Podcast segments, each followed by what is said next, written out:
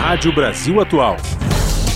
Para sugestões e comentários, entre em contato conosco por e-mail redação@jornalbrasilatual.com.br ou WhatsApp DDD 11 96893 7672. Acompanhe a nossa programação também pelo site redebrasilatual.com.br.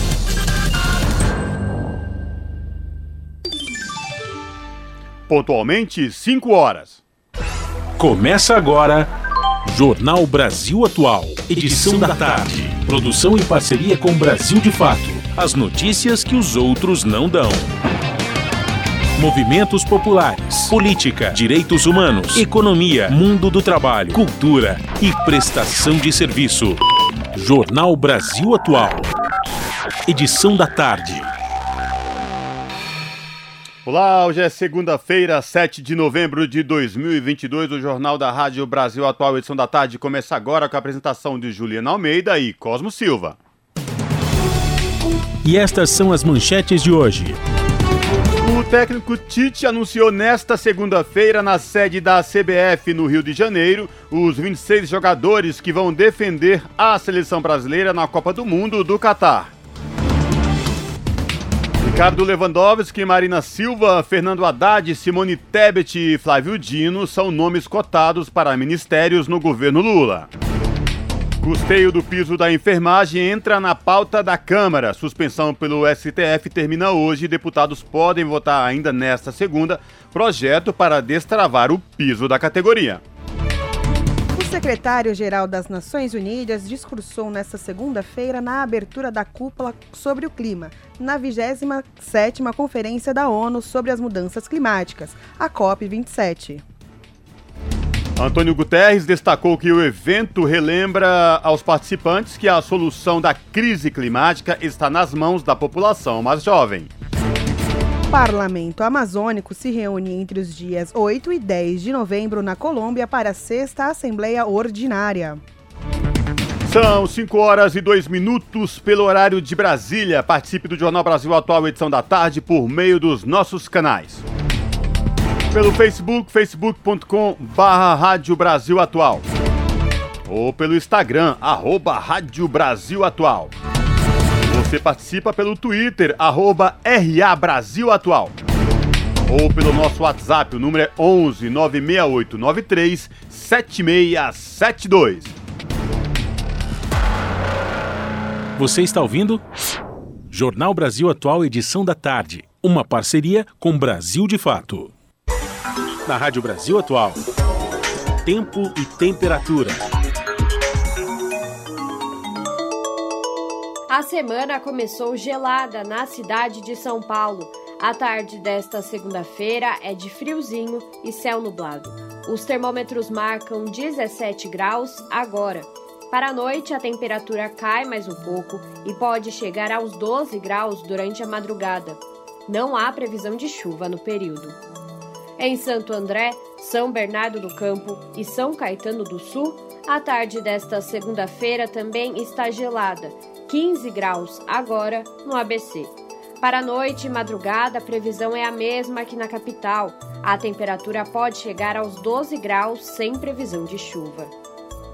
Mesma coisa em Mogi das Cruzes, 16 graus agora.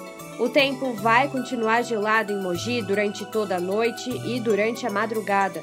A temperatura poderá chegar aos 11 graus no período. Não há previsão de chuva. Já em Sorocaba, no interior de São Paulo, a tarde desta segunda-feira é de sol. Os termômetros estão marcando 19 graus agora na região. À noite, o céu deverá ficar limpo e sem previsão de chuva. A temperatura deve ficar na faixa dos 12 graus na madrugada. Daqui a pouco eu trago a previsão para amanhã. Na Rádio Brasil Atual, está na hora de dar o serviço.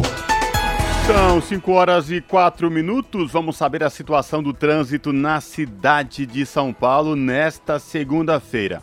A ACT, que é a Companhia de Engenharia de Tráfego aqui da capital, informa que neste momento são 22 quilômetros de lentidão em toda a cidade de São Paulo. As regiões que apresentam maiores índices de lentidão sul com 6 km e oeste com 5 km respectivamente. Trânsito aqui na Avenida Paulista tranquilo, por enquanto nos dois sentidos, tanto da Consolação como no sentido do Paraíso. E atenção você que possui veículos finais 1 e 2, lembrando que hoje, por conta do rodízio municipal, não podem circular no centro expandido veículos com finais placas 1 e 2. Trânsito, situação tranquila no metrô da cidade de São Paulo. O metrô informa que todas as linhas operam em situação de tranquilidade para os passageiros aí nesta tarde de segunda-feira, sem nenhum problema para os passageiros. E esta mesma situação se repete nos trens da CPTM, que é a Companhia Paulista de Trens Metropolitanos, que atende aí a capital e grande São Paulo, incluindo o ABC Paulista. Todas as linhas Rubi, Turquesa, Coral, Safira, Jade, Diamante e Esmeralda operam em situação de tranquilidade para os passageiros. Situação de tranquilidade para quem pretende pegar a rodovia Anchieta neste exato momento rumo à Baixada Santista. A Ecovias, concessionária que administra o sistema Anchieta Imigrantes, informa que tanto para descer pela Anchieta como quem vem da Baixada rumo ao ABC e à capital pela rodovia Anchieta, trânsito tranquilo com boa visibilidade no trecho de serra. Situação de tranquilidade também para quem sobe da Baixada rumo ao ABC e à capital pela rodovia dos imigrantes. Já quem desce de São Paulo rumo à Baixada pela rodovia dos imigrantes, lá no trecho de Cubatão, próximo a Cubatão, trânsito lento neste momento pela rodovia dos imigrantes. Momento de boa visibilidade no trecho de serra, tá? E portanto, sem nenhuma intercorrência para os motoristas de automóveis ou ônibus. E quando chega a noite. Oi, gente, aqui é a Tia e eu tô na Rádio Brasil Atual, 98,9 FM. As notícias que as outras não dão e as músicas que as outras não tocam. Participe da programação pelo WhatsApp 96893 7672. Eu ligo a televisão, olhos nos olhos no espelho e o telefone na minha mão.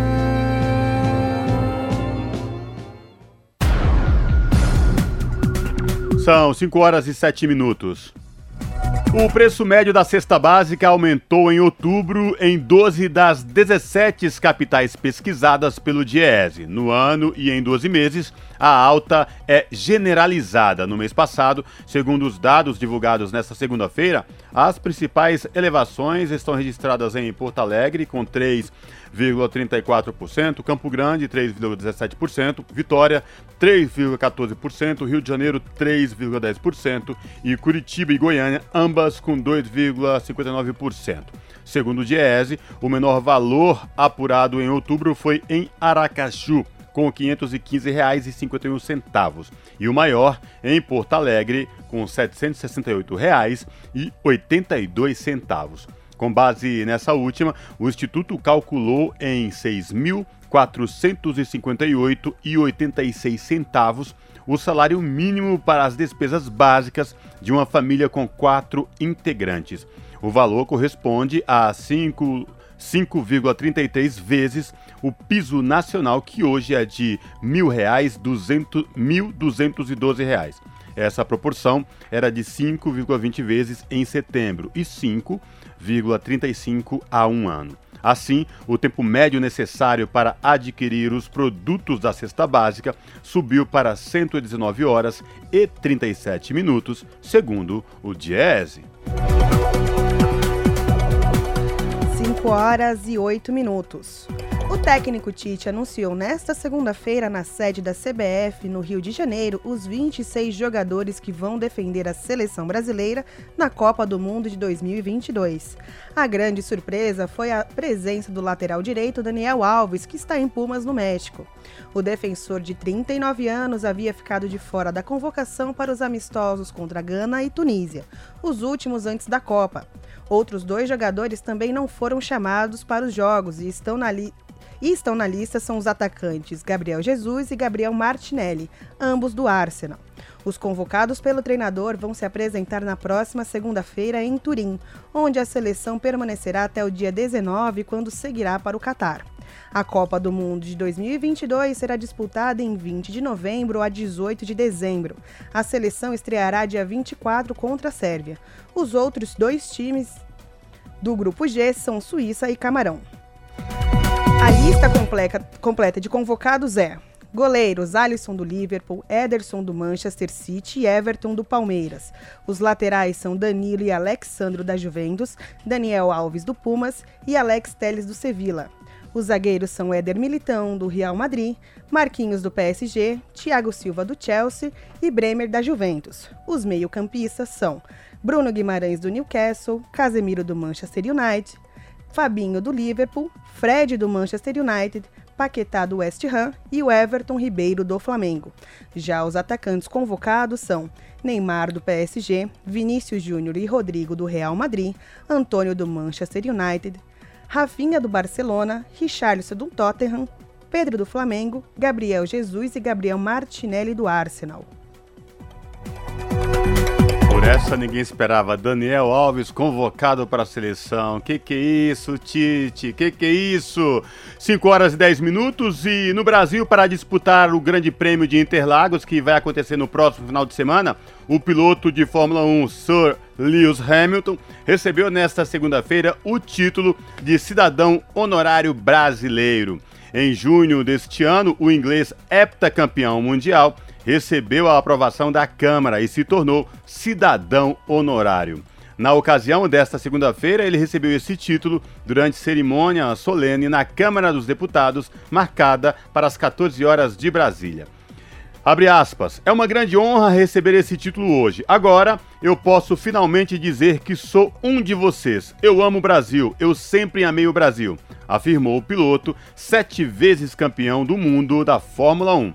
A homenagem foi sugerida em novembro de 2021, após o piloto fazer uma homenagem ao país e a Ayrton Senna quando deu uma volta no GP de Interlagos carregando a bandeira brasileira.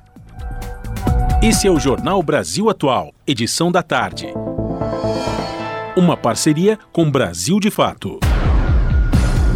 5 horas e 12 minutos.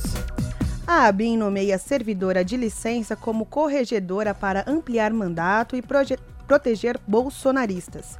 Indicação correu pouco mais de um mês antes das eleições presidenciais e é alvo de duras críticas internas. Com reportagem de Paulo Motorim, a locução é de Rodrigo Durão, do Brasil de Fato. A ABIN, Agência Brasileira de Inteligência, nomeou a servidora Lidiane Souza dos Santos, que está licenciada, para ocupar o cargo de corregedora-geral do órgão. Na prática, a corregedoria é responsável por punir eventuais abusos de agentes. Essa manobra adia o início do mandato de dois anos da nova corregedora para o momento em que ela retornar da licença, em 2023. Com isso, a direção da BIM consegue prolongar o tempo que Lidiane, servidora alinhada à cúpula da agência na gestão Bolsonaro, vai permanecer como corregedora geral. Por conta da licença, todo o mandato de dois anos será cumprido na presidência de Luiz Inácio Lula da Silva. Internamente, agentes têm apontado que a escolha favorece os envolvidos em malfeitos no atual governo, Lidiane Souza dos Santos foi nomeada para o cargo em portaria publicada no Diário Oficial da União em 30 de agosto desse ano. Desde o dia 17 de agosto, no entanto, ela está em licença maternidade. A nomeação de servidora durante a licença ainda gera despesas adicionais para o governo. Isso porque, durante o afastamento dela, o substituto também recebe o salário do cargo comissionado. Uma fonte da agência afirmou ao Brasil de Fato que a licença vai terminar após a posse do próximo presidente da República.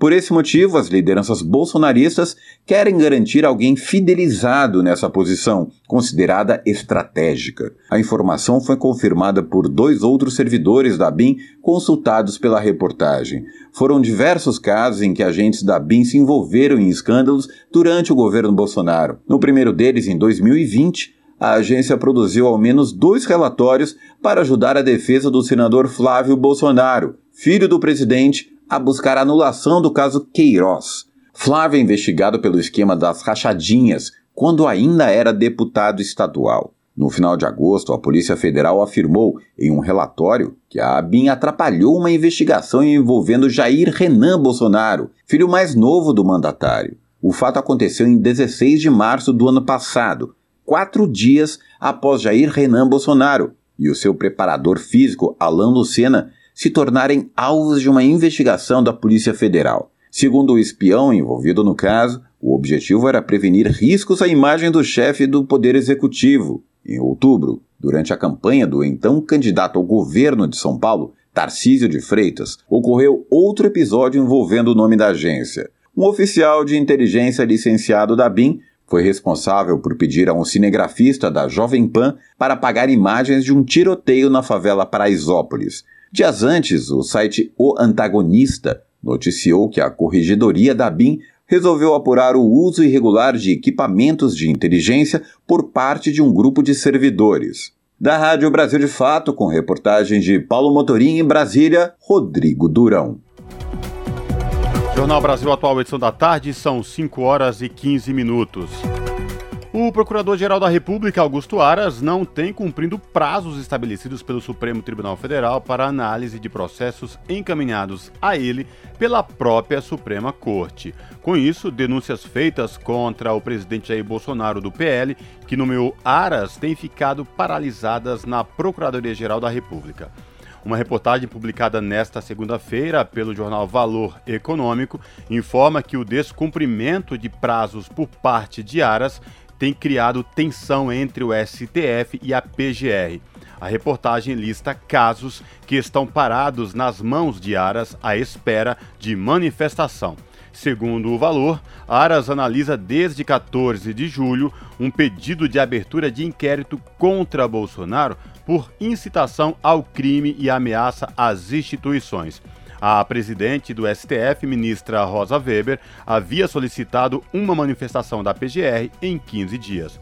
Outro caso citado pelo jornal é o pedido de investigação contra o presidente devido a um discurso homofóbico proferido a evangélicos. O caso foi encaminhado à PGR em 15 de julho, com pedido de manifestação em 15 dias. Até hoje, isso não aconteceu. 5 horas e 17 minutos.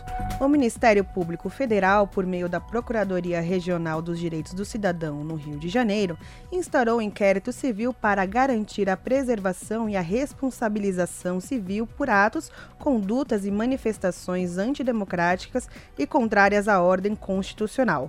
Diante das manifestações realizadas desde o anúncio do resultado das eleições presidenciais em 2022, o MPF acompanhou a situação dos bloqueios e interdições de estradas federais no estado, atuando para garantir a desobstrução das rodovias pelas forças de seguranças.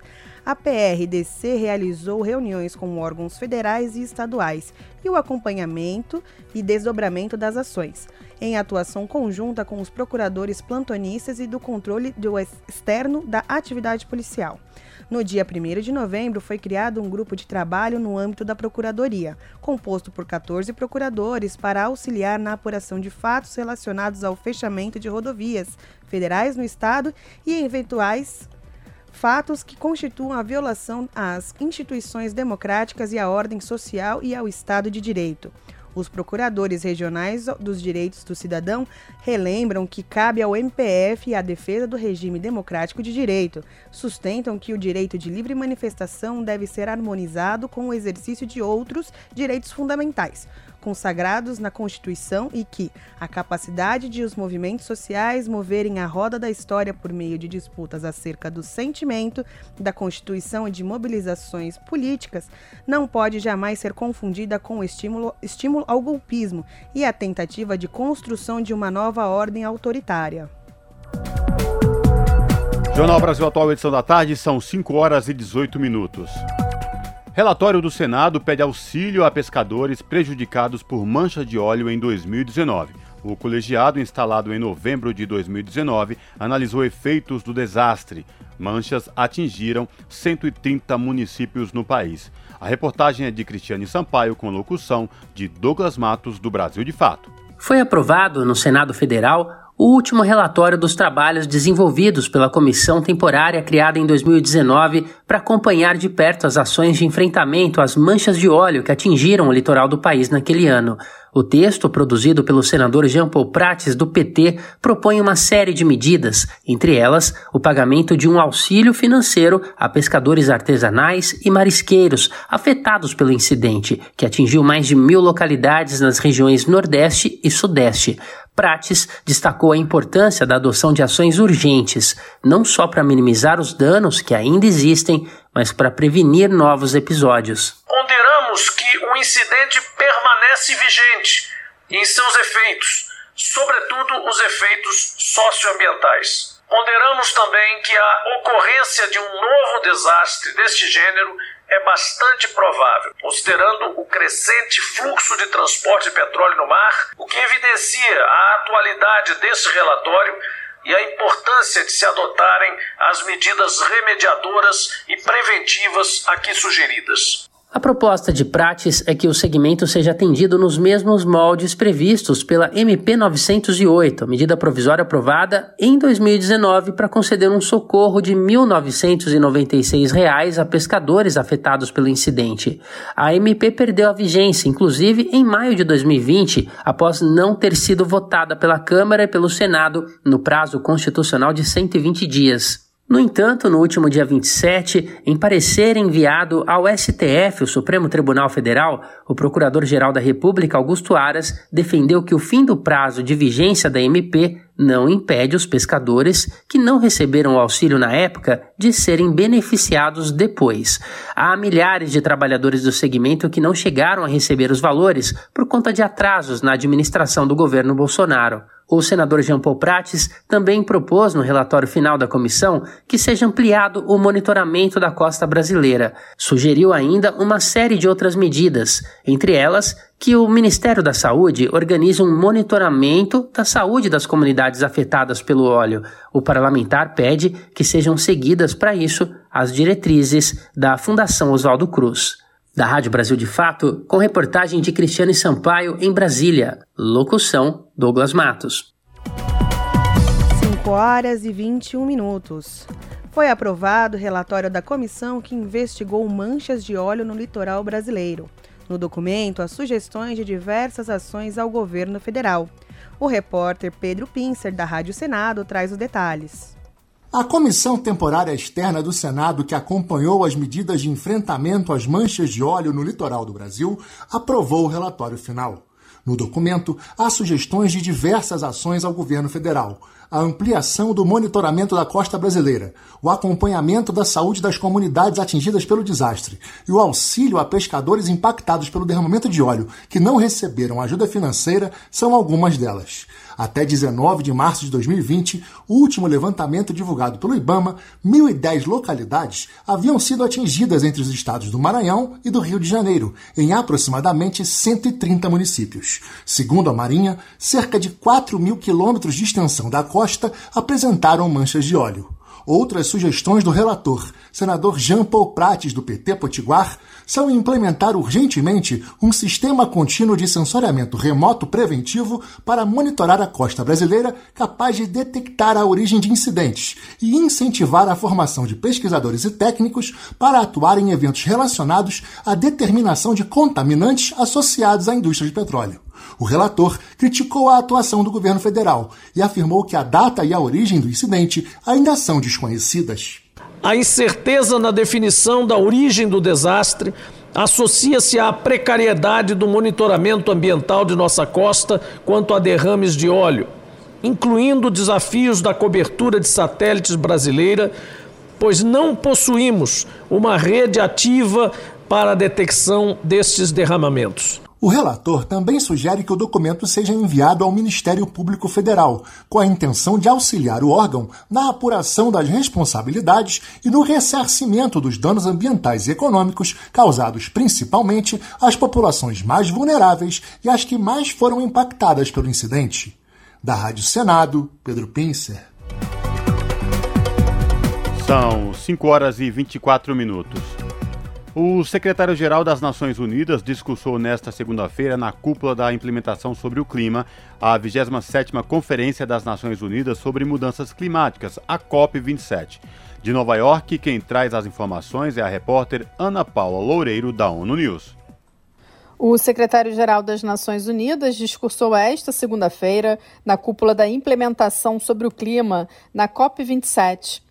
Antônio Guterres destacou que o evento relembra aos participantes que a resposta à crise está nas mãos da atual geração. O líder da organização ressaltou que décadas de negociações climáticas levaram ao avanço que não é suficiente para salvar o planeta do aquecimento excessivo. The clock is ticking. We are in the fight of our lives and we are losing.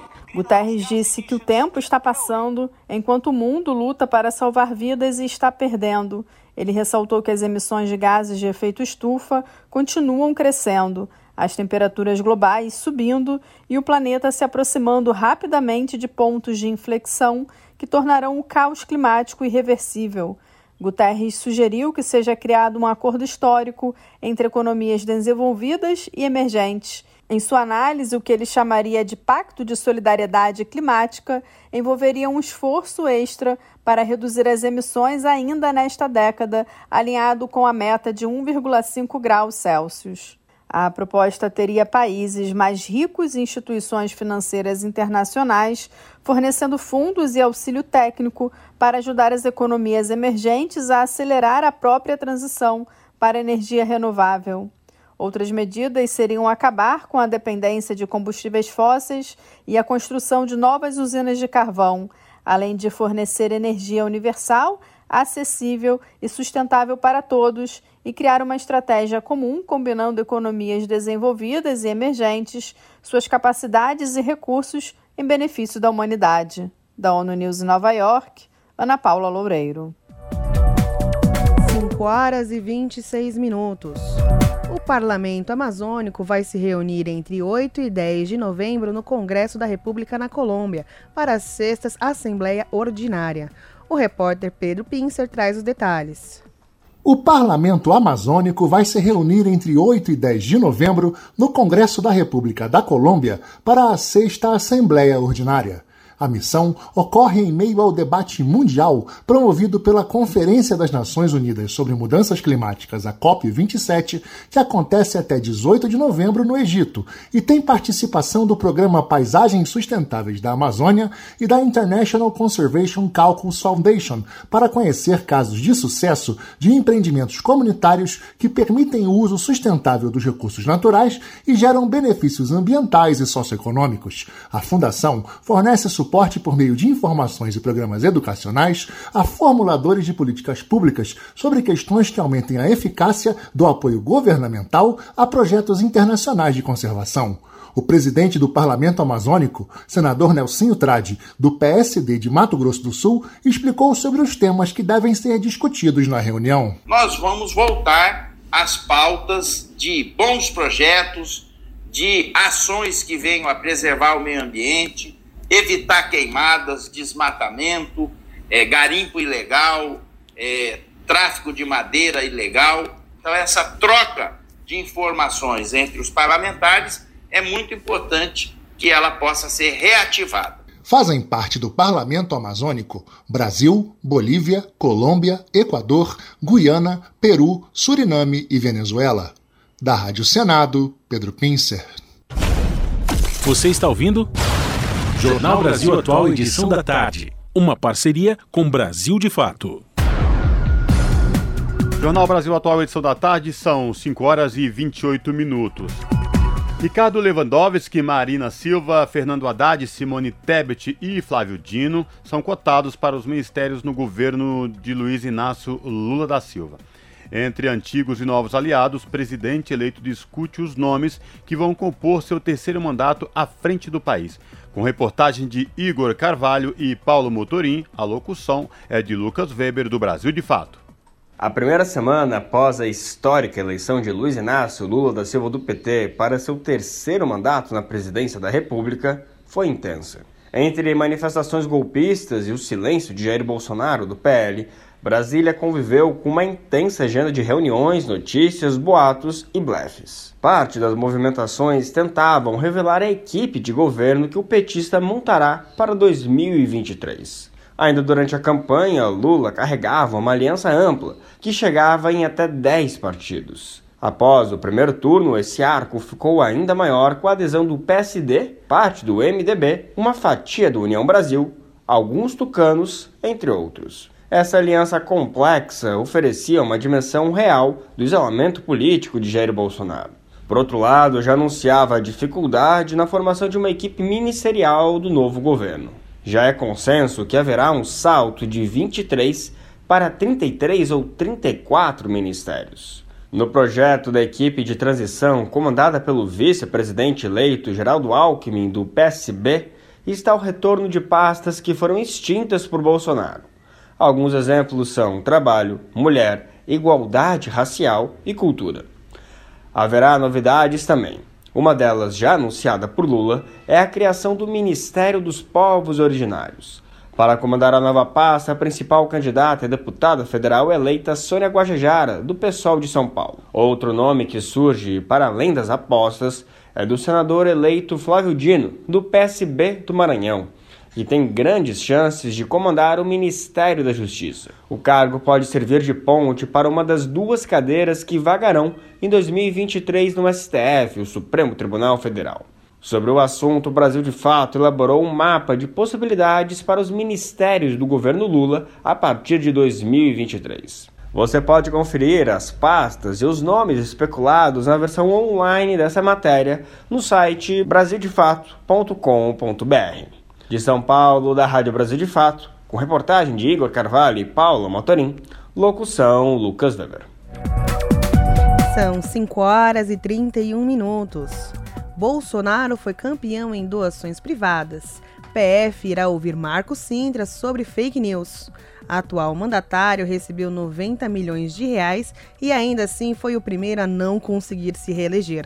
Quem traz as informações é a repórter Caroline Oliveira, do Brasil de Fato. Jair Bolsonaro, do PL, foi o candidato à presidência da República que mais recebeu doações privadas. Foram quase 90 milhões de reais arrecadados, segundo o levantamento feito pela Folha de São Paulo. Ainda assim, o atual mandatário foi o primeiro a não se reeleger. O doador que destinou o maior montante à campanha de Bolsonaro foi o empresário Rubens Ometo, presidente do Conselho de Administração da COSAN foram cerca de 7,4 milhões de reais.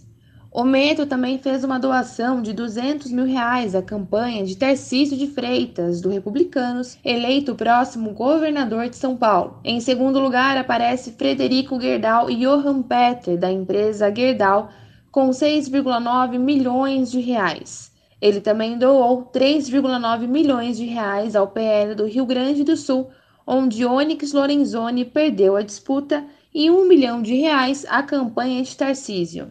Em terceiro está o dono da calçadista Grendene, Alexandre Grendene Bartelli, que doou 6,3 milhões de reais. Seu irmão Pedro Grendene Bartelli doou 6 milhões de reais e está em quinto lugar no ranking dos maiores doadores. Por fim, em quarto lugar está Salim Matar, dono da Localiza, com 6,1 milhões de reais. Apesar de proibir a doação de empresas, a legislação eleitoral permite a doação de pessoas físicas, o que acaba por permitir os repasses vultuosos de donos de empresas. Confira outros destaques da ronda política do Brasil de Fato na versão online desta matéria. As manchetes são Polícia Federal deve ouvir Marcos Sintra sobre fake news contra as urnas e, após decisão de Gilmar Mendes, PGR irá acolher depoimentos de Carla Zambelli. Acesse brasildefato.com.br. De São Paulo, da Rádio Brasil de Fato, Carolina Oliveira. Jornal Brasil Atual, edição da tarde, são 5 horas e 33 minutos. O plenário da Câmara pode votar a ampliação da vigência do Plano Nacional de Cultura e outras pautas nesta semana. As votações começam nesta segunda-feira. O repórter Cid Queiroz tem os detalhes. Dois projetos que confirmam acordos internacionais assinados pelo Brasil já foram aprovados pela Câmara dos Deputados e estão em análise no Senado. O acordo sobre previdência social entre Brasil e Índia, por exemplo, foi assinado no ano de 2020 em Nova Delhi. Conforme os Ministérios das Relações Exteriores e da Economia, o tratado estende aos trabalhadores originários do Brasil e da Índia, residentes no território do outro país, o acesso ao sistema de previdência local. Os ministérios ressaltam que, além de beneficiar a comunidade brasileira residente na Índia, o acordo trará ganhos econômicos para as empresas brasileiras que atuam em território indiano, ao evitar a contribuição dupla para os sistemas previdenciários. O objetivo principal do acordo é permitir que os trabalhadores que contribuíram para os dois sistemas previdenciários somem os períodos de contribuição para atingir o tempo mínimo necessário à obtenção de aposentadorias e demais benefícios previdenciários. Cada sistema pagará ao beneficiário o total devido em sua própria moeda equivalente ao período de contribuição efetuado no respectivo país.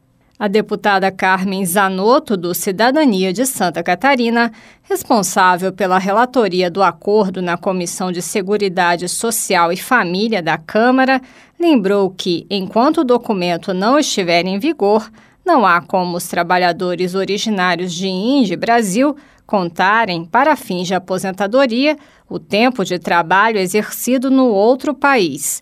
Ela enfatizou o papel de proteção social desempenhado pelo acordo. Em síntese, o compromisso internacional visa permitir que os trabalhadores que contribuíram para os dois sistemas somem os períodos de contribuição para cumprir o tempo mínimo necessário para obtenção de benefícios previdenciários, como aposentadoria. Não há como ignorar o avanço do processo de globalização econômica e, por consequência, o maior fluxo migratório entre profissionais. Por conta dessa realidade, os acordos internacionais que prevejam reciprocidade entre os sistemas previdenciários dos Estados acordantes são fundamentais para maior proteção social dos trabalhadores em caso da ocorrência de algum risco social previsto nos respectivos sistemas. Também deve ser analisado pelos senadores o acordo de cooperação jurídica em matéria civil entre Brasil e Marrocos. Firmado em Brasília no dia 18 de setembro de 2013. O instrumento busca estabelecer um sistema de reconhecimento de execução de sentenças judiciárias em matéria civil, o que compreenderá o direito civil, o direito de família, o direito comercial e o direito do trabalho. O acordo deve assegurar livre acesso de brasileiros e marroquinos aos tribunais do outro país para que seus direitos e interesses possam ser defendidos, sendo mantidas as mesmas condições estabelecidas a cidadãos e entidades jurídicas nacionais em relação a direitos e obrigações. As proposições precisam ser votadas pela Comissão de Relações Exteriores e pelo plenário do Senado. Da Rádio Senado, Regina Pinheiro. Na verdade, essa matéria que a gente acabou de ouvir foi da, do acordo de aposentadoria previdenciária entre o Brasil e a Índia, com a reportagem da Regina Pinheiro, da Rádio Senado. E agora a gente vai ouvir as votações que começam nessa segunda-feira com o repórter Cid Queiroz. As votações no plenário começam já na segunda-feira. Na pauta, cinco medidas provisórias que vencem até o fim do ano como a MP 1129, que ampliou o período de vigência do Plano Nacional de Cultura, e a MP 1130, que liberou 27 bilhões de reais do orçamento para o pagamento de auxílios e compensação aos estados pela redução do ICMS da gasolina. Os deputados podem votar também projeto que prorroga para 2023 a liberação de recursos dos fundos estaduais e municipais de saúde e assistência social. O deputado maranhense Hildo Rocha, do MDB, explica que a proposta é uma alternativa provisória para o financiamento do piso salarial dos profissionais de enfermagem. Aqui nós aprovamos já recentemente para que esse recurso seja utilizado pelas Santas Casas de Misericórdia para o pagamento da enfermagem, para poder cumprir o que o Supremo Tribunal Federal determinou ao Congresso Nacional, forma para poder fazer com que municípios, estados e entidades filantrópicas possam pagar. Aqui, eh, nós aprovamos dessa forma. Já o Senado aprovou para os municípios utilizar. Foi incluída na pauta proposta que susta duas resoluções da Agência Nacional de Energia Elétrica, ANEEL, editadas em junho e setembro deste ano, que tratam da definição da metodologia de cálculo das tarifas de uso do sistema de transmissão. Segundo o autor da proposta, deputado Danilo Forte, do União do Ceará, essas medidas da ANEEL resultaram na desestabilização das tarifas de uso de transmissão, com aplicação imediata e sem prazo de transição para os geradores de energia. A energia do sol e do vento no Nordeste é a energia mais barata do mundo. É a energia da economia verde, é a energia do futuro. E é exatamente onde a juventude está encontrando uma oportunidade para construir o seu futuro. Nós não podemos barrar esses investimentos. São mais de 60 bilhões de investimentos que serão suspensos no Nordeste em função de uma decisão burocrática que não entende a realidade das contradições regionais que o Brasil vive.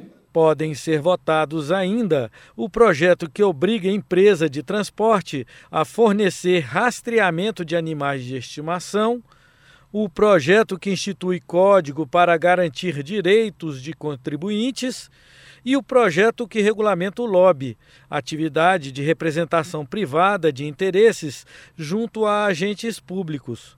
Outras propostas estarão na pauta do plenário desta semana. E você poderá acompanhar todos os debates e votações pela Rádio e TV Câmara, pelo portal da Câmara na internet e pelo nosso canal no YouTube. A gente está também nas redes sociais. Da Rádio Câmara de Brasília, Cid Queiroz. Você está ouvindo? Jornal Brasil Atual, edição da tarde. Uma parceria com Brasil de Fato. Jornal Brasil Atual, edição da tarde, são 5 horas e 41 minutos. Governo eleito pede votação de uma PEC emergencial para excluir do teto de gastos os recursos para o pagamento do Bolsa Família no valor de 600 reais, por exemplo. Todas as prioridades e os valores ainda serão definidos pelo Congresso Nacional. As informações com a repórter Érica Christian. O vice-presidente eleito, Geraldo Alckmin, pediu a votação de uma proposta de emenda à Constituição emergencial para excluir do teto de gastos as prioridades do novo governo. Segundo ele, na terça-feira, a equipe de transição vai apresentar as prioridades e as estimativas de despesas. Geraldo Alckmin afirmou que a nova gestão vai incluir investimentos para recompor os cortes feitos pelo atual governo. Essa é uma preocupação, garantir o orçamento para não ter interrupção de serviços públicos ou paralisação de obras públicas. Isso não, não está adequado no orçamento enviado para o Congresso Nacional. Então há necessidade de ter aí uma suplementação para garantir os serviços, garantir as obras e ao mesmo tempo, por exemplo, a questão do Bolsa Família de 600 reais. O relator do Orçamento Geral da União de 2023, senador Marcelo Castro, do MDB do Piauí, reafirmou que caberá à equipe do governo eleito definir as prioridades, mas ressaltou que os recursos atuais são insuficientes para bancar as despesas já existentes. Ele citou que falta dinheiro para o pagamento de 150 reais por criança menor de 6 anos, cuja família receba o Auxílio Brasil, para programas básicos como como farmácia popular e para o reajuste do salário mínimo e do funcionalismo público. Segundo Marcelo Castro, a solução é furar o teto, definindo prioridades. Não cabe no orçamento atual as demandas que nós precisamos atender. Então, de comum acordo, decidimos levar a ideia de aprovarmos uma PEC em caráter emergencial de transição deste governo para o próximo governo, excepcionalizando do teto de gastos algumas despesas que são inadiáveis, como, por exemplo, o Bolsa Família no valor de 600 reais. Segundo estimativas do relator, o governo eleito vai precisar de pelo menos 175 bilhões de reais a mais para cumprir com as promessas de campanha. Da Rádio Senado, Érica Christian. Custo de vida, emprego e desemprego, cesta básica, tarifas públicas, salário mínimo. Agora, na Brasil Atual, a análise do DIEESE. Fausto Augusto Júnior, diretor técnico do DIEESE, comenta sobre a série de desafios que o governo Lula enfrentará em seu primeiro ano de gestão. É com você, Fausto. Bem, essa é uma das características da República, né? uma característica da forma como se organiza o orçamento. É bom lembrar então que o orçamento de 2023 é um orçamento mandado pelo atual governo e executado pelo próximo governo eleito. E aí é óbvio que há bastante diferenças, diferenças significativas do ponto de vista de prioridades, do ponto de vista de possibilidades, de projeto de governo, em especial quando a gente tem uma transição de governos tão diferentes. A questão do salário mínimo é uma dessas questões, né? se a gente olhar a proposta que está enviada ao Congresso basicamente tem a inflação, e aí tem-se a discussão agora de viabilizar um aumento real do salário mínimo. Bem, o critério ainda está em discussão. A questão dos 400 reais é algo que a gente já vinha falando aqui ao longo de várias semanas, é, o que, que significava você ter na prática um discurso do atual governo que construiu um conjunto de políticas de caráter claramente eleitoral mas que não estavam previstas para o orçamento do ano seguinte. É, adequar o orçamento para o ano que vem significa, de alguma forma, colocar as prioridades do governo eleito. A questão do Bolsa Família de 600 reais, a questão do aumento real do salário mínimo é uma delas. Nós temos também a questão da, recursos para merenda escolar, recursos vinculados à farmácia popular, ampliação é, de gastos com a saúde, que, por exemplo, nesse orçamento foi cortado recursos para atenção básica, ou seja, foi cortado recursos para para unidades básicas de saúde, etc. Tudo isso são debates que precisam estão estão acontecendo hoje junto ao relator.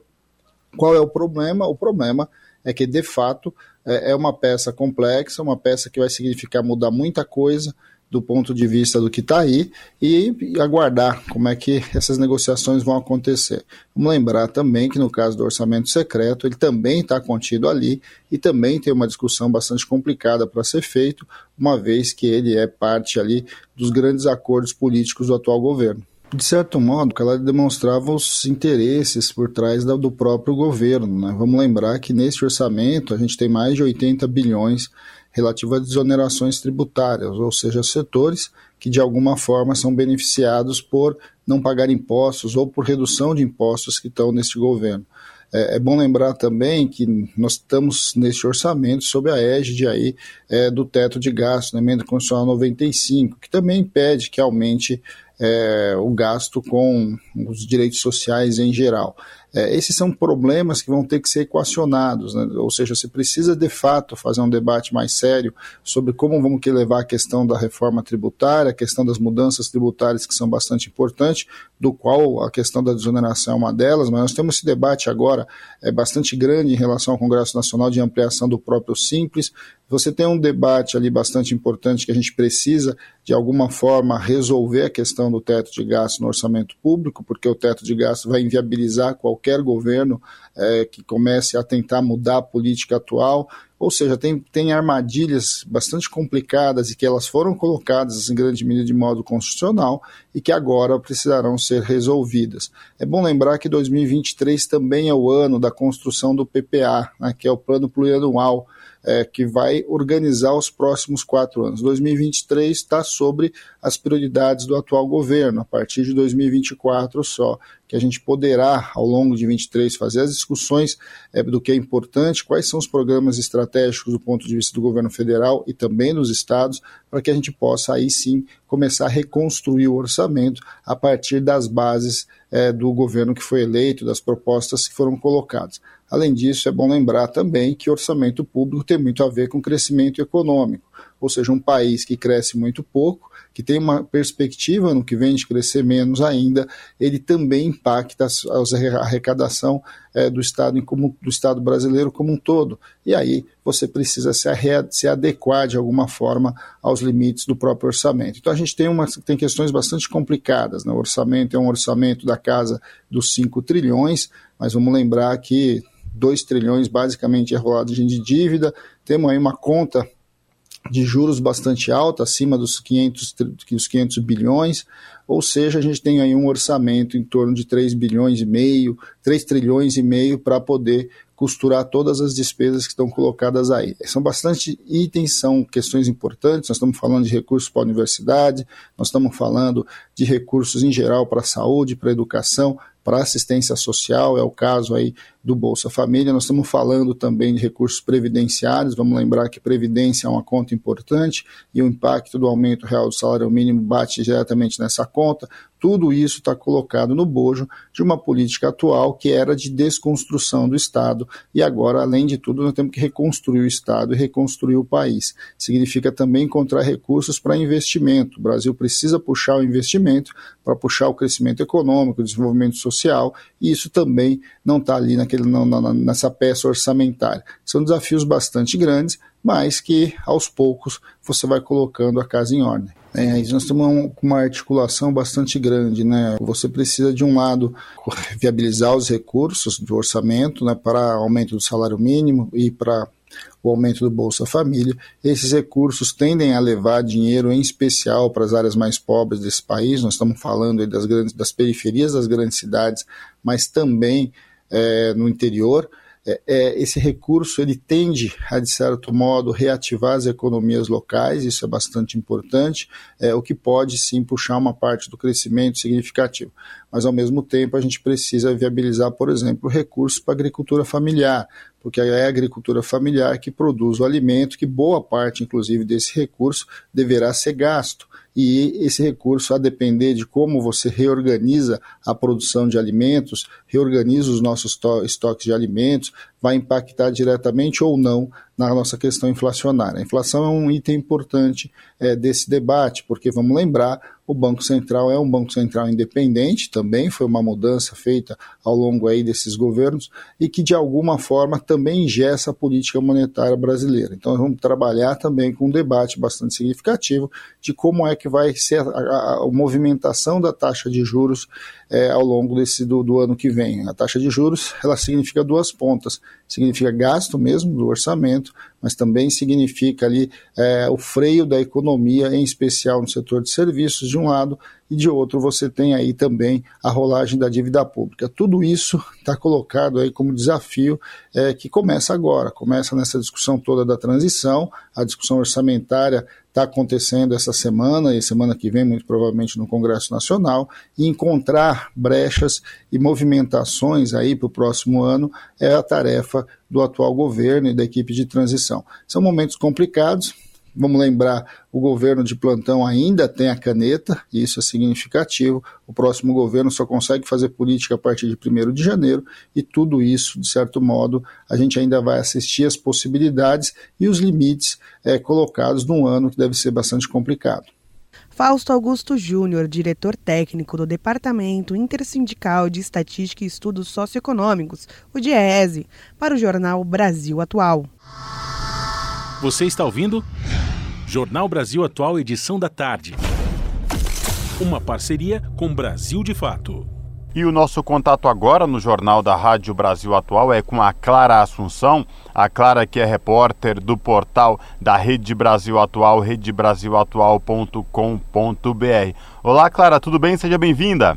Olá, Cosmo, tudo bem? Obrigada e boa tarde para você e para o nosso ouvinte que nos acompanha. Clara, quais destaques do portal da RBA você traz para os nossos ouvintes neste início de semana? Cosmo, hoje a gente destaca no portal da RBA a questão do piso nacional da enfermagem. O nosso ouvinte deve se lembrar que neste ano o Congresso aprovou um projeto do senador Fabiano Contarato, do PT do Espírito Santo, que estabeleceu o pagamento mínimo de R$ 4.750 para enfermeiros, R$ 3.325 para os técnicos em enfermagem e R$ 2.375 para os auxiliares e parteiras.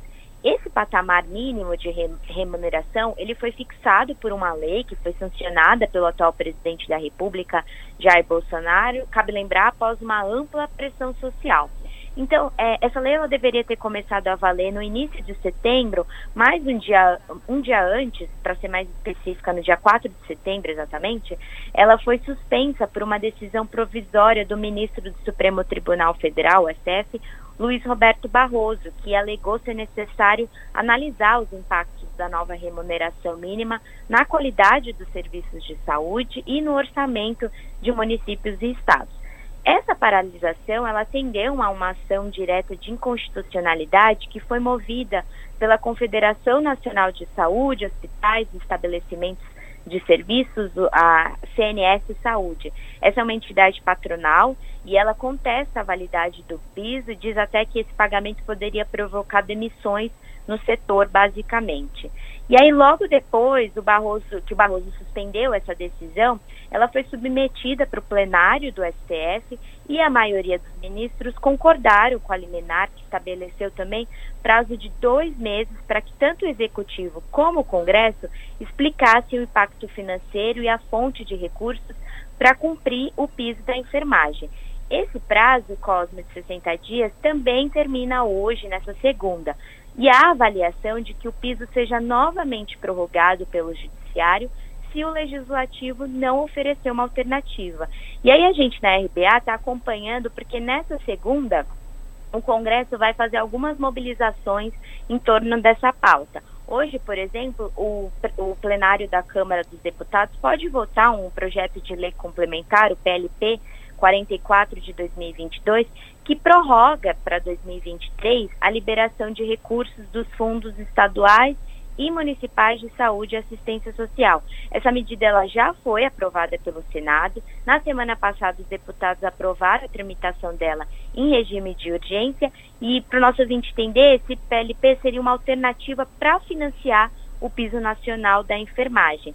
Os senadores que foram autores dessa proposta, eles defendem que ela é consistente para viabilizar o pagamento do piso e na prática o que, que esse projeto faz é basicamente atualizar duas leis que autorizaram a transposição de saldos financeiros ociosos dos fundos estaduais e municipais. Isso permitiu inclusive que as verbas pudessem ser usadas dentro das áreas de saúde e assistência social para finalidades diferentes das originais, como liberar os recursos adicionais para o combate à Covid nos estados e município. E agora eles querem prorrogar o final dessa medida, que terminaria é, no final desse ano, para 2023, para justamente bancar o aumento do piso da enfermagem. A gente também vem acompanhando, junto ao senador Marcelo Castro, do MDB do Piauí, que é relator da proposta no Senado e também do orçamento do próximo ano, e ele estima que a prorrogação dessas transposições financeiras liberaria imediatamente cerca de 4 bilhões para os estados e municípios bancarem o piso da enfermagem. Essa medida, porém, é bom a gente ressaltar aqui, Cosmo, ela seria apenas temporária para permitir que os entes federativos se planejem para eles assumirem o pagamento do patamar mínimo com recursos próprios no futuro, Cosmo. Clara, diante de tudo isso que você falou, e a expectativa da categoria? Como é que é os enfermeiros, os profissionais da área da saúde de forma geral estão se envolvendo? Qual a expectativa de todos eles aí mediante esse embrólio aí que pode ser resolvido aí pelo Congresso com essa nova proposta?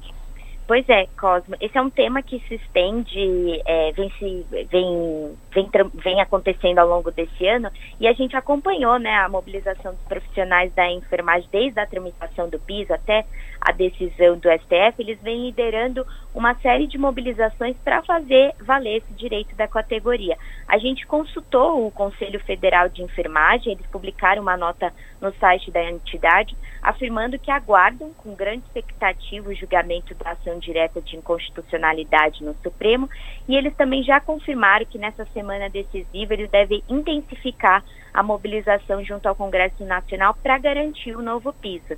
A ideia é que os profissionais da saúde cobrem tanto dos deputados e senadores para que eles aprovem todos os projetos que, que visam é, viabilizar as fontes de custo de custeio para a vigência da remuneração mínima. É bom a gente lembrar também, Cosmo, que além desse projeto anterior que eu comentei, de prorrogar o uso de recursos ociosos para custear o piso, O Legislativo também discute um outro projeto que está mais avançado, que remaneja 2 bilhões dos fundos de saúde de assistência social também dos municípios, estados e do Distrito Federal para as entidades filantrópicas conveniadas ao Sistema Único de Saúde, o SUS. O objetivo dele é que esse valor seja usado no próximo ano para pagar o piso nacional da enfermagem.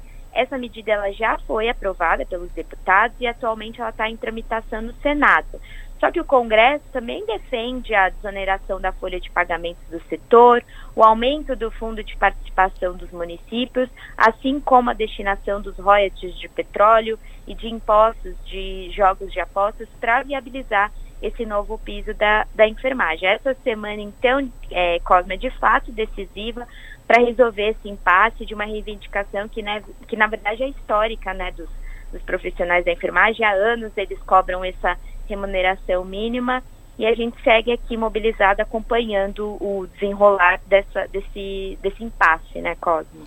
Perfeito, claro. Eu reforço aí o convite para os nossos ouvintes aqui no Jornal da Rádio Brasil Atual, edição da tarde, acessarem o portal da Rede Brasil Atual, redebrasilatual.com.br e conferir na íntegra aí toda essa reportagem, a cobertura no que diz respeito ao piso da enfermagem, que nesta semana promete muita mobilização e, quem sabe, mudanças aí vindo de Brasília. Clara, obrigado por falar com os nossos ouvintes, se cuide e até uma próxima, viu? Abraço. Abraço, eu que agradeço o espaço e uma boa semana para todos nós. Falamos aqui com a Clara Assunção no jornal Brasil Atual. Pontualmente, 18 horas. Rádio Brasil Atual. Para sugestões e comentários, entre em contato conosco por e-mail redação@jornalbrasilatual.com.br ou WhatsApp DDD 11 96893 7672. Acompanhe a nossa programação também pelo site redebrasilatual.com.br.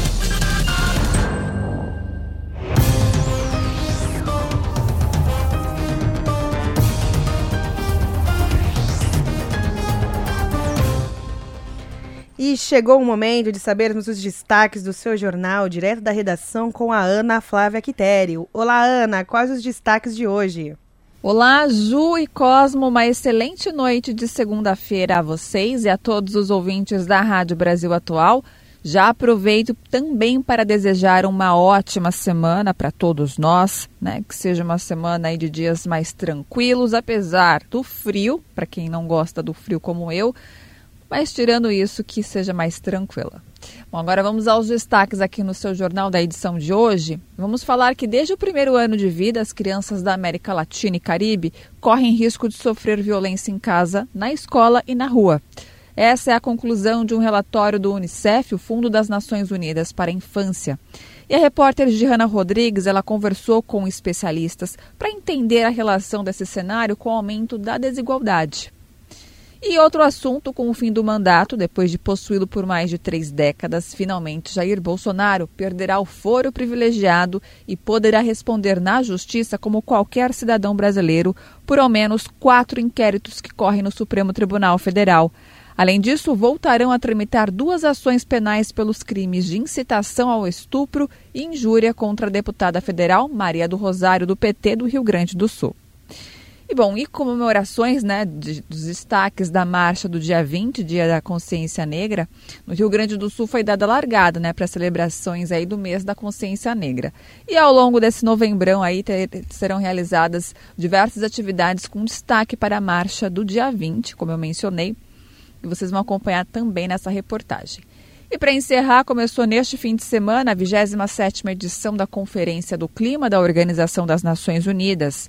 O evento vai acontecer no Egito, que acontece, né, já no Egito, vai até sexta-feira da semana que vem e reúne representantes de quase 200 países, entre eles o Brasil. E o presidente eleito Luiz Inácio Lula da Silva deve participar. E vocês também acompanham o detalhe na nossa reportagem ao longo da semana. Esses foram os destaques, então, da edição desta segunda aqui no seu jornal. Não se esqueçam que para acompanhar as outras reportagens completas, basta clicar. Vai ver pelo YouTube, youtube.com.br RedeTVT, 44.1 UHF, para quem assiste no modo TV digital. Para quem mora ali na região do Grande ABC, também temos pela opção da Claro 512. Então, vários meios aí de vocês acompanharem o seu jornal e os outros programas da TVT. Então, espero vocês pontualmente às sete da noite. Bom programa, Ju e Cosmo. Até daqui a pouco. Jornal Brasil Atual, edição da tarde. Uma parceria com Brasil de Fato. Jornal Brasil Atual, edição da tarde, são 6 horas e 3 minutos. Plenário da Câmara pode votar projeto que permite o uso dos fundos de saúde por estados e municípios para pagamento do piso da enfermagem. O repórter Antônio Vital tem os detalhes. Mais um projeto voltado para viabilizar o pagamento do piso salarial da enfermagem está pronto para ser votado no plenário da Câmara. A proposta do Senado permite que estados e municípios usem até o final do ano que vem recursos dos fundos da saúde, que atualmente estão parados, para complementar os salários na rede pública. Atualmente, esses recursos podem ser usados apenas para ações de combate à pandemia de Covid-19. O plenário aprovou o regime de urgência para o projeto, que dessa maneira pode entrar na pauta do plenário a qualquer momento. A autorização para que o dinheiro seja usado para pagar o piso faz parte de um esforço da Câmara e do Senado para encontrar fontes de financiamento para o gasto extra, não apenas na rede pública, mas também na rede privada. Isso porque, em setembro, o Supremo Tribunal Federal suspendeu o piso salarial da enfermagem, a pedido da federação que representa os hospitais privados, até que o impacto financeiro da proposta seja melhor esclarecido. No início de outubro, a Câmara já aprovou projeto parecido com este que ganhou o regime de urgência. A proposta também permite o uso dos recursos parados dos fundos de saúde, mais para o pagamento dos hospitais filantrópicos, como as Santas Casas.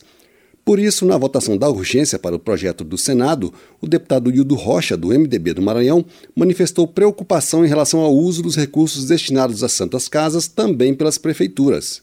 Aqui nós aprovamos já recentemente para que esse recurso seja utilizado pelas Santas Casas de Misericórdia para o pagamento da enfermagem, para poder cumprir o que o Supremo Tribunal Federal determinou ao Congresso Nacional forma para poder fazer com que municípios, estados e entidades filantrópicas possam pagar. Já o Senado aprovou para os municípios utilizar. Portanto, nós temos uma grande preocupação com relação ao texto, como será feito para que o uso desse recurso seja único. Já o deputado Tiago Mitrô, do Novo, de Minas Gerais, disse que a permissão para o uso de recursos dos fundos de saúde não resolve o problema do pagamento do piso.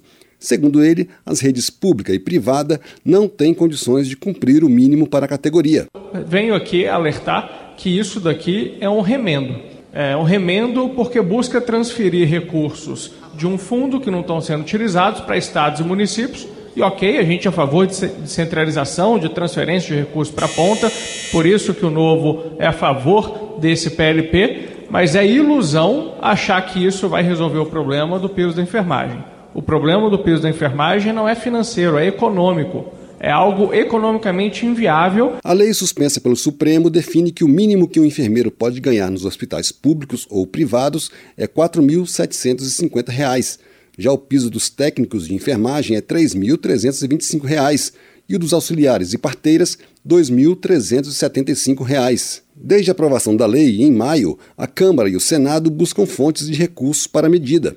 Uma dessas propostas, também pronta para ser votada pelo plenário da Câmara, é o projeto que desonera a folha de pagamento dos hospitais privados. A proposta reduz a alíquota das empresas para o INSS de 20% para 1%. Outras propostas que podem viabilizar os pagamentos são a repatriação de bens de brasileiros no exterior, a legalização dos jogos com a destinação de 4% para a saúde e a destinação para o mesmo fim de parte da compensação financeira pela exploração de recursos minerais, uma taxa cobrada das mineradoras. Rádio Câmara, de Brasília, Antônio Vital.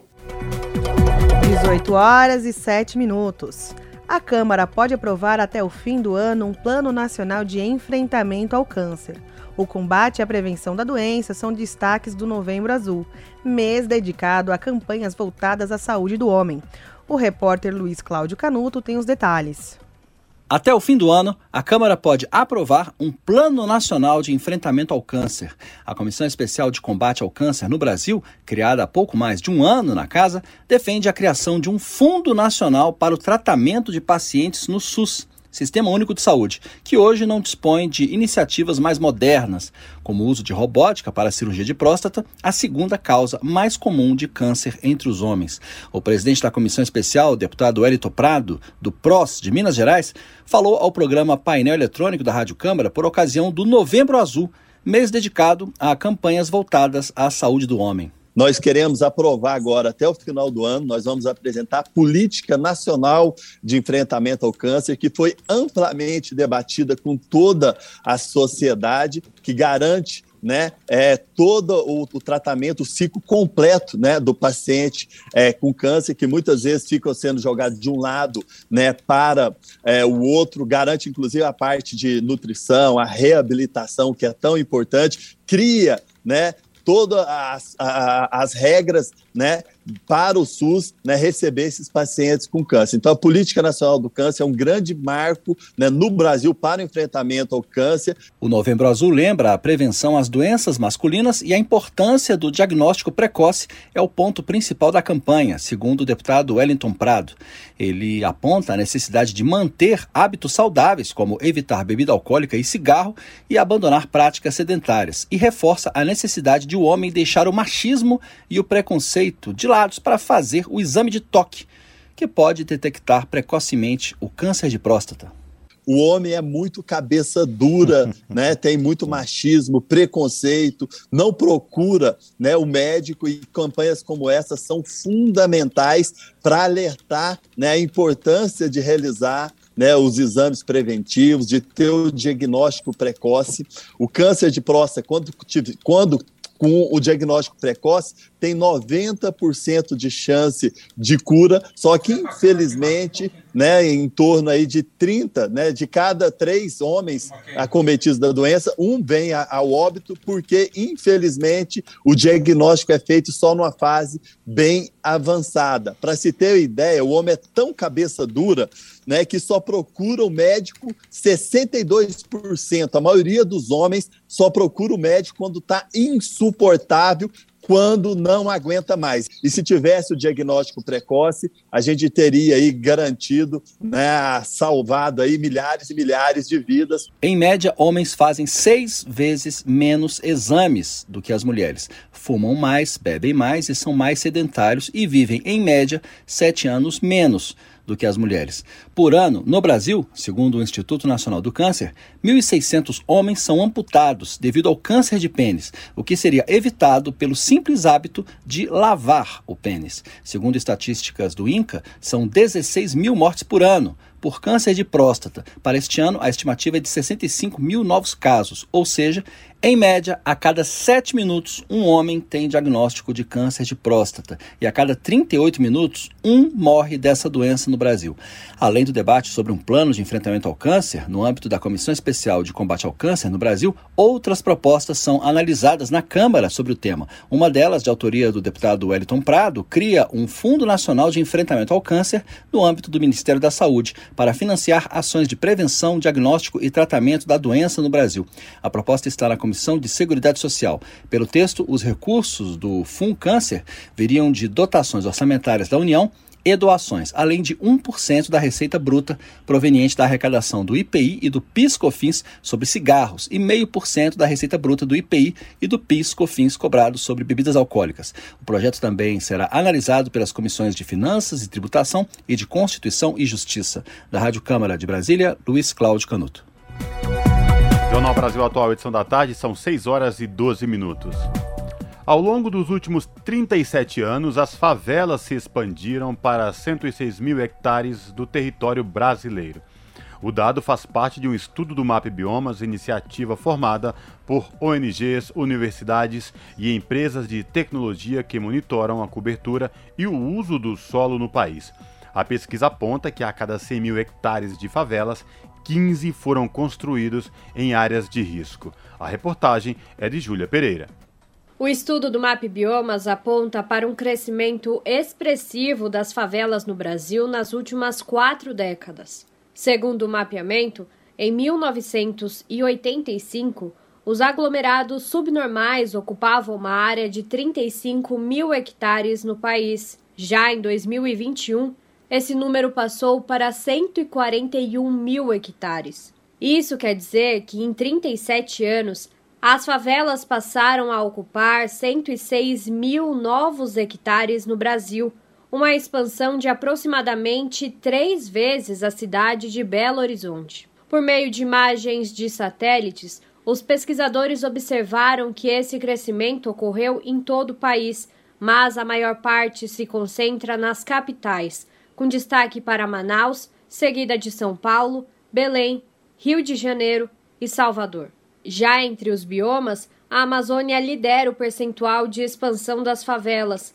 29,3% do crescimento urbano foi em áreas informais. A coordenadora do mapeamento de áreas urbanizadas do MapBiomas, Mayumi Irie, explica que a expansão das favelas nos últimos 37 anos está relacionada com o crescimento desigual observado nas cidades brasileiras. Tem áreas que crescem uh, com toda a infraestrutura, todo o acesso que uma cidade pode ter, pode proporcionar, então acesso a emprego, acesso a equipamentos de educação, de saúde, uh, acesso a áreas de lazer, e tem áreas que ficam à margem desse crescimento, e são essas as áreas informais. Nessas áreas, a população tem menos acesso ao mercado imobiliário formal, mas também tem menos acesso a políticas públicas, muitas vezes não tem políticas de habitação suficientes para dar conta do crescimento da cidade da forma como a gente precisa. E aí isso acaba fazendo com que a população tenha que procurar as suas estratégias para poder se instalar nas cidades.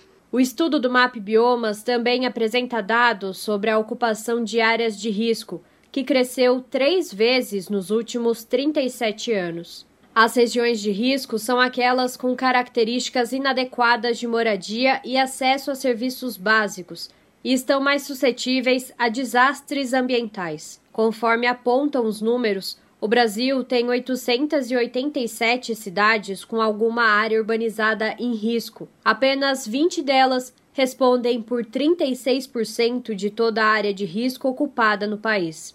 A coordenadora do MAP Biomas explica que a ocupação das áreas de risco ameaça não apenas o meio ambiente, como pela destruição da vegetação nativa na beira de rios, como também a vida da população que ocupa esses territórios. A gente viu os desabamentos todos que aconteceram em Petrópolis, os alagamentos que aconteceram na Bahia esse ano, e são todos eventos extremos, mas que com as mudanças climáticas a gente, os cientistas já veem isso como eventos que vão ser mais recorridos. Então é preciso que a gente, ao mesmo tempo que não ocupe essas áreas, se a gente ocupar, é preciso que a gente tenha estratégias de adaptação para ocupar essas áreas. Para evitar que esses desastres se repitam, a militante da União Nacional por Moradia Popular, Evaniza Rodrigues, destaca a importância da atuação do Estado na urbanização das favelas, levando não apenas segurança às famílias,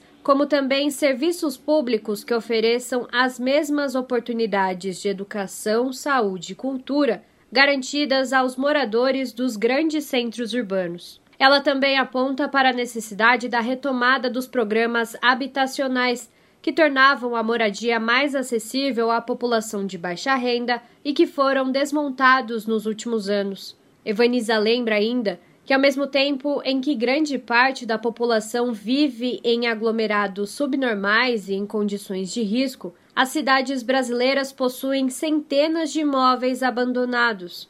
Segundo ela, além de regularizar a situação das favelas, fazer com que os imóveis vazios cumpram a função social prevista na legislação urbana é essencial para garantir que toda a população brasileira tenha acesso a uma moradia digna. Apesar de essa mancha urbana vem aumentando muito, né, e, claro, ameaçar é, áreas ambientalmente frágeis que deveriam ser preservadas, ainda existe muita terra e muito imóvel vazio, desocupado, que não cumpre a função social. Também uma ação importante é fazer com que esses imóveis cumpram a função social nos centros, das cidades, nos bairros da consolidado e que a gente possa colocar o povo morando nesses lugares. Dessa forma, a gente não precisa avançar mais ainda a mancha urbana sobre os, os territórios que ainda estão protegidos e não ocupados. Júlia Pereira, Rádio Brasil Atual e TVT. 18 horas e 17 minutos. O pastor e líder da Igreja Batista Lagoinha, Márcio Valadão, confirmou antes, ontem, durante a live, a morte de Guilherme de Pádua com um sorriso estampado no rosto. O ex-ator foi vítima de um infarto fulminante na noite deste domingo. Abre aspas. Quando estava lá embaixo para subir e fazer a live, chegou a notícia. Ele, dentro de casa, agora caiu e morreu. morreu agorinha, agorinha, agorinha, agorinha. Ele acabou de morrer, repetiu o pastor. Valadão afirma também no vídeo que Pádua é um moço que a sociedade não compreende porque praticou aquele crime tão terrível da Daniela Pérez, mas ele se converteu. Era uma lagarta que virou borboleta, disse o pastor. No Instagram, Valadão também soltou um comunicado dando detalhes da morte do ex-ator e confirmando que ele foi vítima de um infarto. O corpo de Guilherme de Pádua será sepultado em um cemitério de Belo Horizonte nesta segunda-feira. São 6 horas e 18 minutos. Um porta-aviões leiloado pela Marinha do Brasil e impedido de entrar na Turquia, país de origem da empresa vencedora do leilão, está vagando pelo mar de Pernambuco sem destino, já que foi proibido de atracar. A estrutura contém amianto, proibido de ser transportado e, quem é, e que é altamente cancerígeno. Confira na reportagem de Camilo Mota.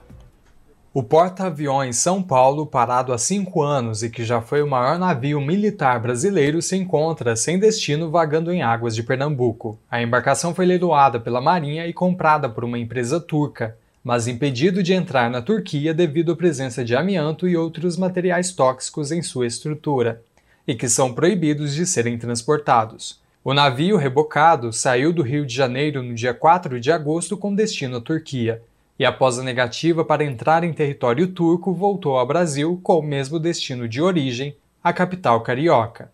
Só que com a não permissão para sequer voltar ao Rio de Janeiro, o navio passou a vagar a uma distância de 20 quilômetros da costa pernambucana, aguardando um destino que não aparece. Como não conta com motores, o navio não pode ser ancorado e por isso passa dia e noite sendo arrastado pelo rebocador holandês, com 16 tripulantes em percursos circulares. O amianto é um tipo de minério e foi banido no Brasil e em mais de 60 países por apresentar riscos à saúde humana, como o câncer, por exemplo.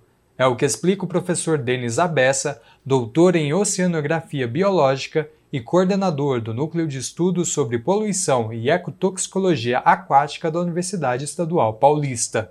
O amianto, assim, o problema dele mesmo, principal, né, e o banimento dele, né, nesses, todos esses protocolos internacionais, é, é mais por causa do efeito que o amianto tem para a saúde humana. Né? Então, a composição dele, que tem uns silicatos contendo metais, ferro, às vezes cálcio, às vezes alguns outros elementos, já é comprovadamente sabe que é carcinogênico, né? então ele causa câncer, ele tem um potencial para causar algumas doenças pulmonares, né? fibrose. É considerado que não existe um, uma concentração segura de exposição as pessoas pelo manuseio ou pela respiração das partículas né, que são liberadas pelo amianto, elas podem então se expor, absorver e isso gerar então a doença. O professor pontuou uma possível solução para o caso e o material presente no navio, para evitar qualquer impacto ambiental e na saúde. Primeiro, seria muito importante ter uma ideia da quantidade de material e a forma como é que ele está acondicionado. Se ele cair no mar, o que pode acontecer? Se ele cair numa área muito rasa, próxima a recifes de coral do litoral de Pernambuco, teria que ver se, a quantidade é suficiente, esse material seja né, transportado pelas correntes ou pelas ondas e se deposite próximo a esses lugares. O ideal seria que esse navio atracasse em algum porto, entrasse lá uma equipe especializada em lidar com resíduos perigosos para fazer a remoção desse, desse amianto e depois a disposição dele em algum lugar específico. Né? Então, assim, tem é, ou num aterro é, é, industrial. Ao ser questionada, a Marinha afirmou que o navio se encontra ainda em território pernambucano e que não atracou por falta de pré-requisitos de segurança, mas não informou qual o possível destino da embarcação. Até o fechamento da reportagem, não houve uma resposta sobre a quantidade de amianto nem o motivo da saída da embarcação de águas brasileiras, sendo que o amianto é proibido em diversos países e não pode ser transportado. Camilo Mota, Rádio Brasil Atual e TVT. 6 horas e 23 minutos. Covid pode voltar a crescer, mas a boa notícia é que já sabemos o que fazer e temos mais proteção. Estados já percebem aumento de casos, testagem, uso de máscara e vacinação são essenciais para frear propagação. Com reportagem de Nara Lacerda, a locução é de Rodrigo Durão, do Brasil de Fato. Os números da Covid-19 no Brasil estão variando dentro do nível mais baixo da pandemia, mas o movimento nos últimos dois meses pode estar em processo de reversão, a exemplo do que já vem acontecendo em alguns países. Desde setembro, o total de casos a cada sete dias está abaixo de 50 mil em território nacional. Nesse período, as mortes só superaram 500 registros por semana uma vez, de acordo com informações do Conselho Nacional de Secretários da Saúde. Na última quinta, no entanto, uma pesquisa divulgada pelo Instituto Todos pela Saúde mostrou que o cenário pode estar mudando. Segundo o levantamento, o percentual de testes positivos aumentou de 3% para 17% em outubro. O infectologista Bernardo Wittling explica que a pandemia já mostrou para a ciência que tem como principal característica repiques e ondas em sucessão. De acordo com um especialista da Rede Nacional de Médicas e Médicos Populares, isso ocorre porque o poder de mutação do coronavírus é alto e a imunidade transitória. Considerando as características do vírus, né, a sua alta capacidade de mutação e as características da, da resposta imunitária, né, que é, tende a ser transitória, então a gente ainda vê um cenário ainda de indefinição. É, já os primeiros sinais de um, de um, um repique né, na esteira do que está acontecendo na Europa, apesar da gente já não, não estar mais naquela situação é, pior né, que a gente viu nas primeiras ondas, o mar ainda, ainda está revolto, vamos dizer assim, né? É, não é à toa que a, que a OMS ainda considera que a gente está no mundo ainda sobre uma, uma emergência sanitária. O que mais preocupa em relação às novas ondas é a pressão nos sistemas de saúde. Esse foi um dos pontos levados em conta pela OMS ao decidir manter a condição de pandemia para a propagação do coronavírus. O infectologista Bernardo Wittling lembra que o SUS está com recursos limitados desde o governo de Michel Temer. Além disso, há previsão de cortes no orçamento do ano que vem, elaborado pelo governo de Jair Bolsonaro. A injeção de recursos para a pandemia também deve cair. E a nossa expectativa é que com a entrada do novo governo, né, haja uma reversão dessa previsão de queda orçamentária. Né? Então, pensando em termos de COVID, da Covid-19, né, a gente tem vários desafios aí pela frente, que são desafios estruturais né, do próprio sistema de saúde, né, um sistema combalido não, não pode não responder a contento novos repiques, novas ondas, né, apesar de haver uma queda do número relativo de mortes, assim, esses novos repiques acabam afetando e aumentando a pressão sobre o sistema de saúde. A preocupação do infectologista Bernardo Wittling vai ao encontro de outros dados que mostram que a pandemia está andando realmente mais rápida no Brasil. Segundo a SP Covid-19 Infotracker, por exemplo, o total de leitos Covid ocupados no estado de São Paulo saltou de 857 para 1.036 só nos últimos sete dias. No Amazonas, o total de casos também subiu consideravelmente. Desde setembro, as novas infecções por semana não passavam de 300. Nos 14 dias anteriores, a 29 de outubro, no entanto, esse número disparou e passou de mil. De São Paulo, da Rádio Brasil de Fato, com reportagem de Nara Lacerda, Rodrigo Durão. 6 horas e 27 minutos. Letalidade por Covid-19 é 30% maior nos municípios mais pobres. Quem dá os detalhes é o repórter Douglas Matos, do Brasil de Fato. Um estudo produzido por pesquisadores brasileiros e publicado pela revista científica Preventive Medicine mostra que no Brasil a letalidade de casos graves de Covid-19 foi 30% maior em municípios pobres. A pesquisa analisou a distribuição de todos os casos de síndrome respiratória aguda grave em geral e por Covid-19 registrados no país em 2020 e 2021, de acordo com o PIB per capita dos municípios. Os dados são do Sistema de Informações de Vigilância Epidemiológica.